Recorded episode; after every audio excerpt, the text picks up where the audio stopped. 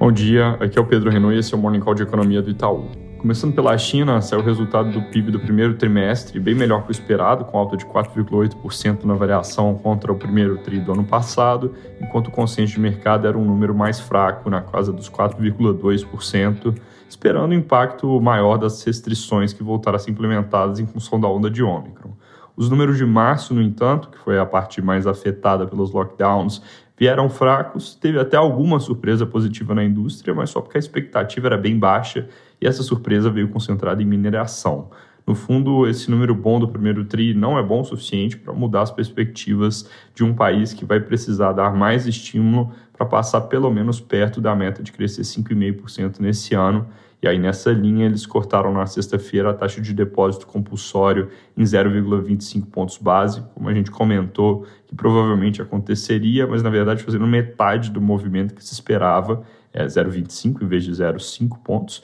com um corte adicional de 0,25 apenas para bancos menores. Isso libera cerca de 530 bilhões na economia, deve ser seguido por corte de taxas de juros ao longo das próximas semanas, seguindo o padrão dos últimos movimentos. Nos Estados Unidos, foco hoje em fala do James Bullard em discurso sobre economia americana e política monetária, lembrando que essa semana acontece em Washington as reuniões de primavera do FMI, do Banco Mundial, é, com participações de várias autoridades do mundo inteiro, tanto nessas reuniões quanto em eventos em paralelo com investidores, de onde sempre acabam surgindo mensagens importantes de política econômica. Também é um momento em que o FMI divulga atualização das suas projeções para crescimento ao redor do mundo. Aqui no Brasil, noticiário relativamente vazio entre Páscoa e Tiradentes. O TCU deve analisar a privatização da Eletrobras na quarta-feira, mas todas as fontes dão como certo que vai haver pedido de vista, isso tende a fazer com que o governo perca o timing para conseguir fazer o leilão no dia 13 de maio, que era a data planejada. Se atrasar mesmo, aumentam as chances de não sair nesse ano,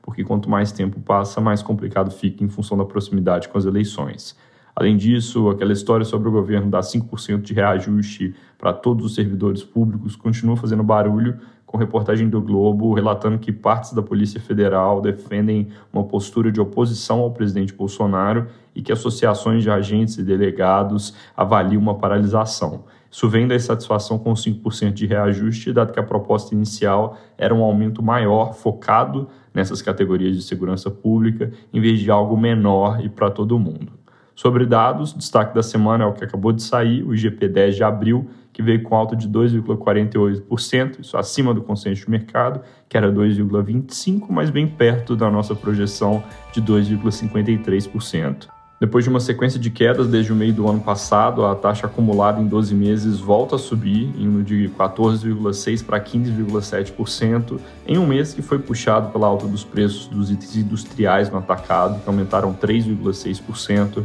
principalmente ali nos componentes de combustíveis. É isso por hoje, bom dia e boa semana.